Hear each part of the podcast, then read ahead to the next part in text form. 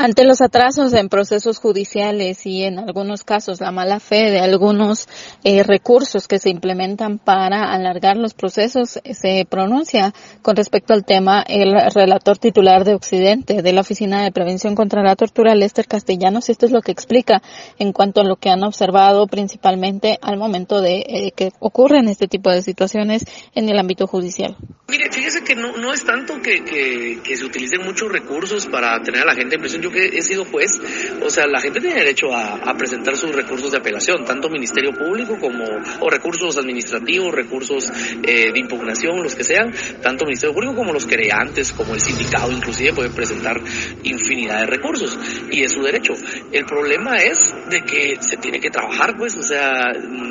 el, el tema es de que cada proceso tiene su flujo, tiene su ritmo,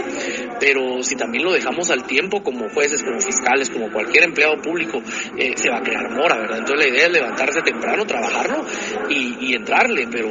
pero el problema que veo yo más que nada, no tanto es el exceso de trabajo y menos en Occidente, porque pues en la capital es más cargado, en Occidente es un poco menos la carga laboral, entonces bien se puede sacar eh, el trabajo, aparte que hay auxiliares judiciales, hay de todo, y no hablo solamente del organismo judicial, también miremos las fiscalías, ¿verdad? La fiscalía pues es el, el, aspecto más importante eh, del proceso penal en este sentido porque son los que construyen eh, la tesis fiscal, la tesis de investigación y eso sí es más difícil porque es un trabajo de campo.